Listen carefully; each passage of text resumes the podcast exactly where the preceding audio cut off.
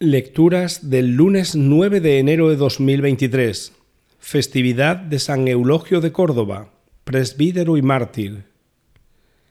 Primera lectura, comienzo de la carta a los Hebreos.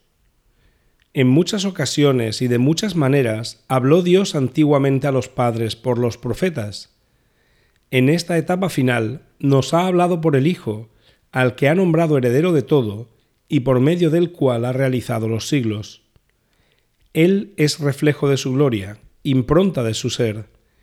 Él sostiene el universo con su palabra poderosa, y, habiendo realizado la purificación de los pecados, está sentado a la derecha de la majestad en las alturas, tanto más encumbrado sobre los ángeles cuanto más sublime es el nombre que ha heredado.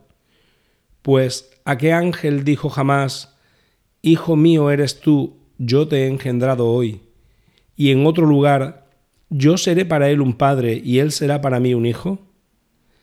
Asimismo, cuando introduce en el mundo al primogénito, dice, Adórenlo todos los ángeles de Dios. Palabra de Dios. Salmo responsorial. Adorad a Dios todos sus ángeles.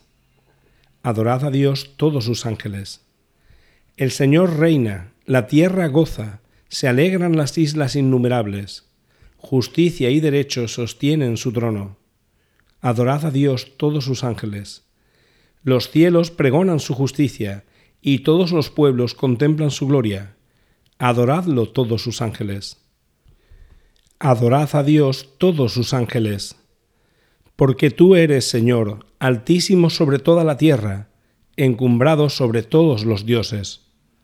Adorad a Dios todos sus ángeles. Evangelio.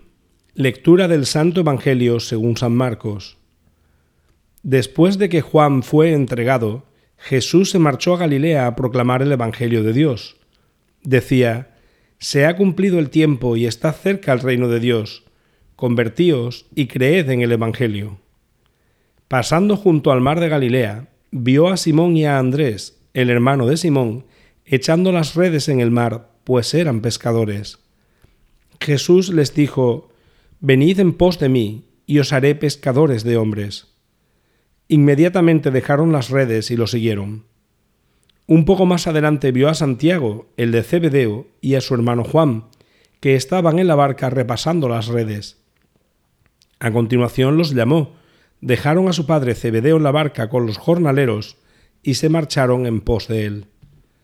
Palabra del Señor.